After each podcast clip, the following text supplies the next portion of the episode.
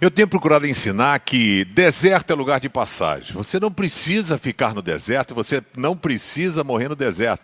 É uma questão de escolha, opção e também de incredulidade. Deus pegou o povo, tirou o povo do Egito, rapaz, mas Deus fez maravilhas, mandou as dez pragas do Egito, o povo atravessou o mar, Deus mandou é, cair pão do céu, Deus foi guiando o povo com uma coluna de fogo e de repente eles chegam próximo à terra e Deus manda com que Moisés Moisés pegue 12 espias, um representando cada tribo, para dar uma olhada na terra.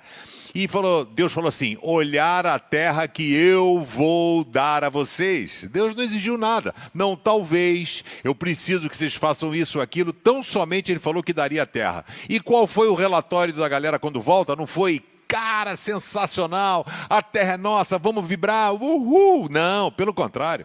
A galera foi cercada de pessimismo, diz aqui em Números 13, 27. Eles disseram a Moisés: Nós fomos até a terra onde você nos enviou, e de fato ela é boa e rica, como se pode ver por essas frutas. Um cacho de uva, dois caras carregando. Mas os que moram lá são fortes, as cidades são muito grandes, tem muralha. Além disso, vimos ali os descendentes dos gigantes. Eles não acreditaram em Deus. Toda vez que você colocar Deus de fora da sua vida, das suas lutas, dos seus desafios, você vai ficar no deserto. Deus mandou olhar a terra, olha e pronto. Só comemora, celebra. Mas tem gente que só consegue enxergar coisas ruins. Jesus disse: os olhos são a janela da alma. Se os seus olhos forem ruins, tudo será ruim.